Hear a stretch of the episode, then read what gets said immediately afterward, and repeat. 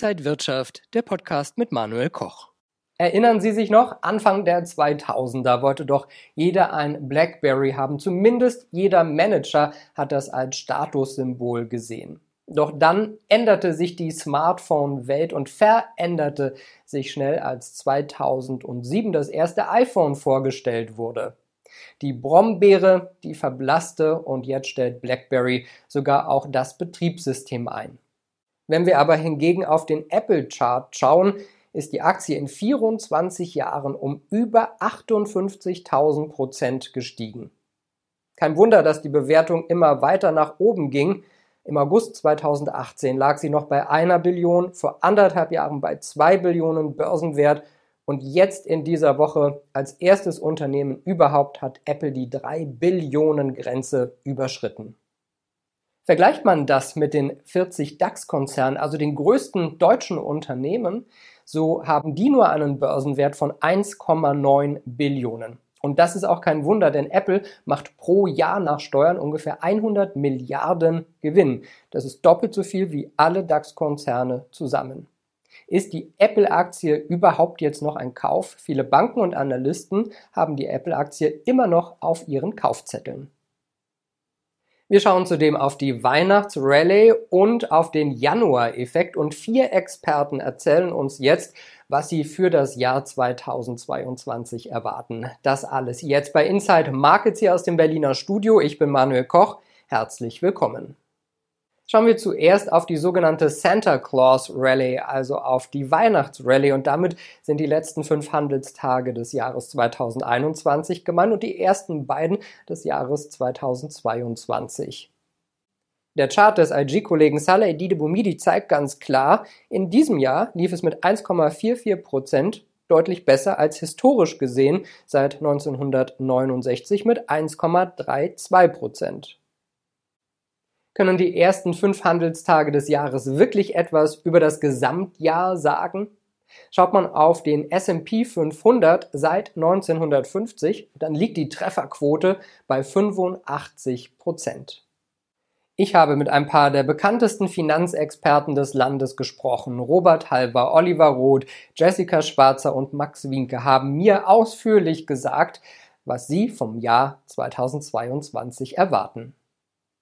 Schauen wir mal voraus ins Jahr 2022. Kann das für die Märkte so weitergehen? Ich sag mal im Groben der DAX plus 13 Prozent, äh, Dow Jones plus 19 Prozent, Nasdaq plus 28 Prozent. Können wir das sehen oder sind wir so weit schon gekommen, dass wir vielleicht sogar einen, ja zumindest kleinen Börsencrash befürchten müssen? Also wir haben Risiken, das muss man sehr klar erkennen. Corona ist immer noch ein Fragezeichen.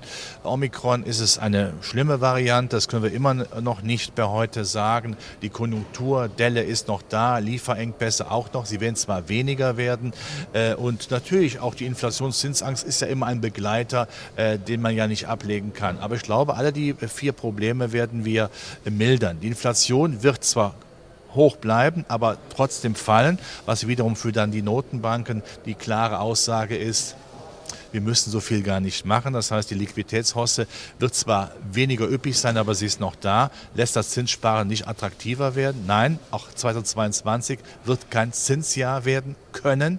Ja, das ist sehr wichtig. Die Konjunktur, ich glaube, die wird sich festigen. Die Lieferengpässe werden dann doch im Nachhinein besser werden. Die Rohstoffe sind dann auch wieder verfügbar. Man kann da die Aufträge abarbeiten. Das ist sehr wichtig. Und von daher muss man sagen, die Volatilität, ja, sie nimmt zu. Aber auch aus heutiger Sicht, das nächste Jahr wird wieder ein Aktienjahr werden. Vielleicht nicht so üppig wie dieses Jahr, aber es wird trotzdem ein gutes Aktienjahr werden. Und ich muss äh, mein Wesen nicht ändern und hier zum Zinsfreund werden. Nein, das werde ich nie in meinem Leben werden, aber ich bleibe ein Aktienfreund, weil die Zutaten dafür da sind. Und ein Crash-Prophet werden Sie auch nicht? Nein, also es macht keinen Sinn, einen Crash auch zuzulassen. Seitens der Notenbanken wissen ja, Crashes wurden immer dann ausgelöst, wenn die Notenbanken ähm, meinten, sie müssten Stabilitätspolitik betreiben. Das wünschen wir uns zwar in der Theorie. Wir sind ja Deutsche, wir haben ja schon das Stabilitätsgehen mit der Muttermilch aufgenommen. Aber wir wissen, Stabilitätspolitik in der heutigen Zeit das heißt Crash. Und Aktiencrash heißt auch Streueffekte auf die Konjunktur. Und die Psyche der Konsumenten und der Investoren ist sowieso schon arg strapaziert. Da muss man nicht zulegen. Wie sieht denn der, ein, ein, ein ordentlicher Depotmix für 2022 aus? Aktien, ETFs, Edelmetalle, Kryptos, von allem ein bisschen was? Also ist natürlich ganz klar immer in, in einem Satz äh, das Gros, die ganze Bandbreite der Anleger hier zu beschreiben, äh, ist natürlich immer schwierig. Äh, grundsätzlich glaube ich, dass man äh, zu Beginn des Jahres eher vorsichtig in dieses Jahr gehen sollte ähm, mit äh, Investitionen, mit Neuinvestitionen, wenn man bereits investiert ist. Äh, wenn man noch nicht investiert ist, dann sollte man tatsächlich auch äh, mit ruhigem Auge das Ganze sich betrachten.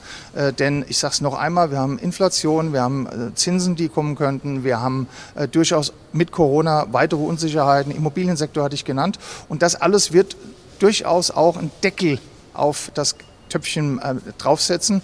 Und da bedarf es an einigen, an positiven Nachrichten. Da hatten wir über die Konjunktur und die Nachholeffekte gesprochen, äh, die durchaus dazu in der Lage wären, das Deckelchen zu öffnen. Und dann haben wir auch äh, wieder ein schönes Börsenjahr. Nochmal, ich glaube, es wird ein sehr ruppiges.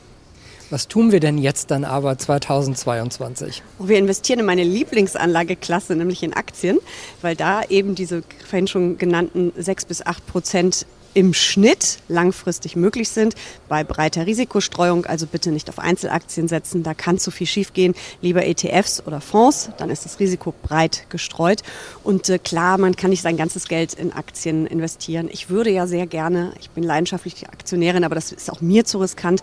Aber je nach ähm, Risikotoleranz, äh, je nach ja, Anlegertyp kann man dann schon einen signifikanten Anteil investieren. Ich würde auch einem konservativen Sparer raten, doch schon 30 Prozent des Ersparten mal an der Börse zu investieren, weil aus dem Mix wird dann hoffentlich eine Rendite oberhalb der Inflationsrate und damit ist der Realzins wieder positiv und wir bauen Vermögen auf und lassen es nicht weniger werden. Und wer jetzt für 2022 den guten Vorsatz hat, endlich mehr an der mhm. Börse zu machen, sich um sein Geld zu kümmern, wie fängt man da am besten an?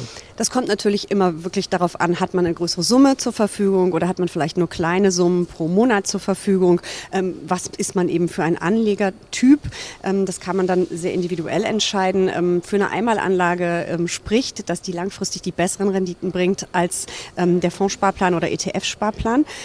Es ist auch relativ egal, wenn man 10 oder 20 Jahre lang anlegt, wann man einsteigt. Also man muss da auch keine Angst vor wow, Aktienkursen auf Rekordständen oder vor dem nächsten Crash haben.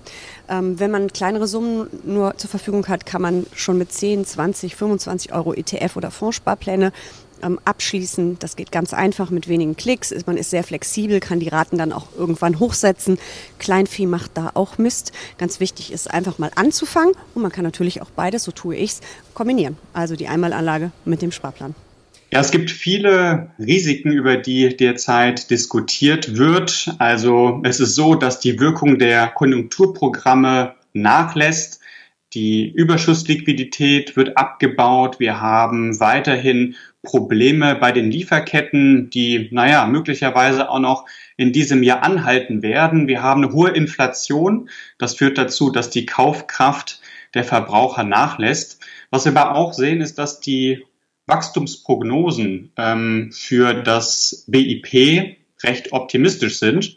Wenn wir jetzt aber nochmal zu diesen Risiken kommen ähm, und vielleicht mal ein etwas, naja, bärisches Szenario skizzieren, dann wäre für mich vor allem sehr schlecht für die Anlegerstimmung eine Kombination aus schwachem Wachstum und einer Zinserhöhung ähm, aufgrund dessen, dass die Fed vielleicht gezwungen ist, trotz des schwachen Wachstums, aber aufgrund einer anziehenden Inflation und eines starken Arbeitsmarktes zu reagieren. Wenn euch das Video gefallen hat, gebt mir gerne einen Daumen nach oben, kommentiert und postet. Und ansonsten sehen wir uns in der kommenden Woche wieder bei Inside Markets. Ich bin Manuel Koch. Happy Friday. Und wenn euch diese Sendung gefallen hat, dann abonniert gerne den Podcast von Inside Wirtschaft und gebt uns ein Like.